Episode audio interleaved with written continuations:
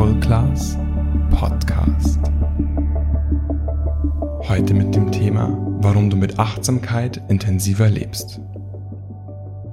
Achtsamkeit mag im ersten Moment für manche mühsam und langweilig klingen.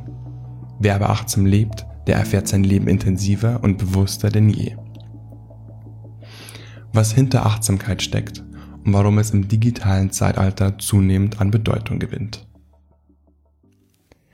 In unserer schnelllebigen Gesellschaft fallen wir immer häufiger in den Autopiloten.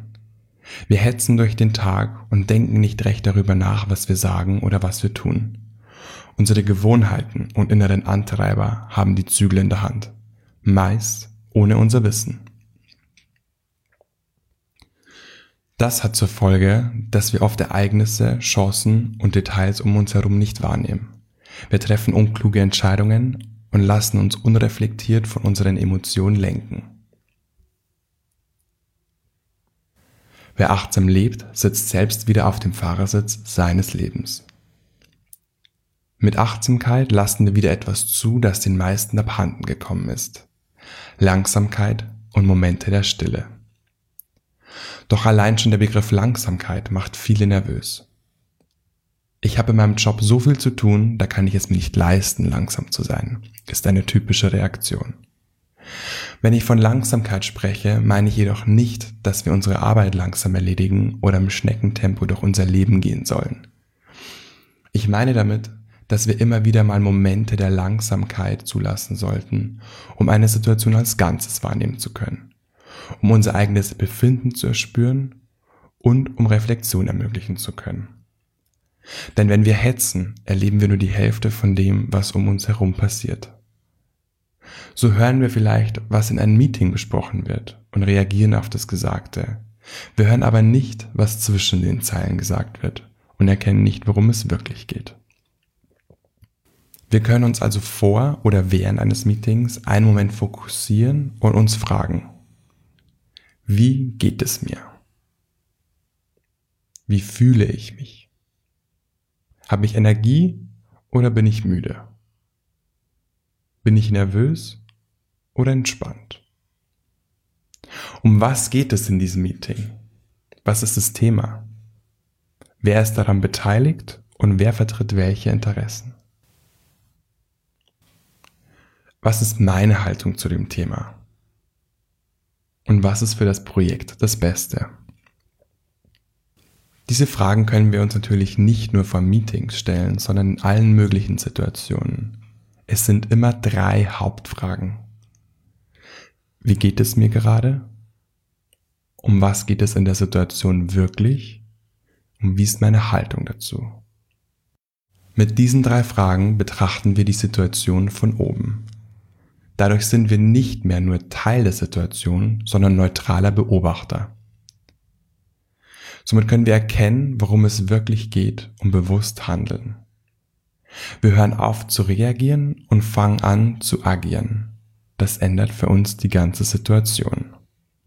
Stellen wir dabei zum Beispiel fest, dass wir uns gerade ärgern, dann können wir eine bewusste Haltung einnehmen und so genau darauf achten, was wir sagen, da wir sonst womöglich von unseren Emotionen geleitet schnell pumpig antworten würden. Durch diese Momente, in denen wir zum Beobachter werden, befähigen wir uns dazu, bewusste Entscheidungen zu treffen und unser Leben bewusst zu gestalten. Bye bye Autopilot, welcome Driver Seat. Es erfordert allerdings tägliche Übung, um aus dem neutralen Beobachter eine Gewohnheit zu machen. Langsamkeit lässt uns mehr erleben. Momente der Langsamkeit lassen uns jede Situation intensiver erleben. Wir nehmen schlicht mehr Details wahr. So wird zum Beispiel aus einem normalen Gespräch, in dem wir sonst oft auf Gesagtes nur reagieren und häufig nur unsere eigenen Geschichten einbringen wollen, ein Gespräch, bei dem wir wirklich mit allen Sinnen zuhören und mit Empathie verstehen wollen, worum es tatsächlich geht, um dann bewusst darauf antworten zu können. Aus einem einfachen Spaziergang entsteht so auch ein Meer an Eindrücken. Wo wir sonst vielleicht Gedanken verloren durch einen Park oder Wald gehen, können wir mit etwas Langsamkeit erleben, wie ein leichter Wind uns entgegenweht, wie die Bäume im Sonnenlicht grün leuchten und die Blätter leise rascheln, wie wir den Jogger schon von weitem hören und wie sich der Kies, auf dem wir laufen, durch die Schuhe anfühlt. So viele Details werden uns auf diese Weise zugänglich. Das lässt uns die Dinge viel intensiver erleben. Beobachten statt denken. Wenn wir uns auf solch intensives Erleben einlassen, dann ziehen wir automatisch unsere Aufmerksamkeit von unseren Gedanken ab und lenken sie auf das Beobachten. Wir stecken häufig unbewusst in Gedankenschleifen, sodass wir eben die vielen Details um uns herum gar nicht wahrnehmen können. Meistens sind diese Gedankenschleifen eine Belastung für uns. Wir grübeln über vergangene Situationen, wir überlegen, was wir noch alles tun müssen, wir sorgen uns um die Zukunft und vieles mehr. Das kostet uns viel Energie. Doch diese wiederholenden Gedanken durch Momente der Stille zu stoppen, beruhigt uns, steigert unser Wohlbefinden und fördert unsere Kreativität.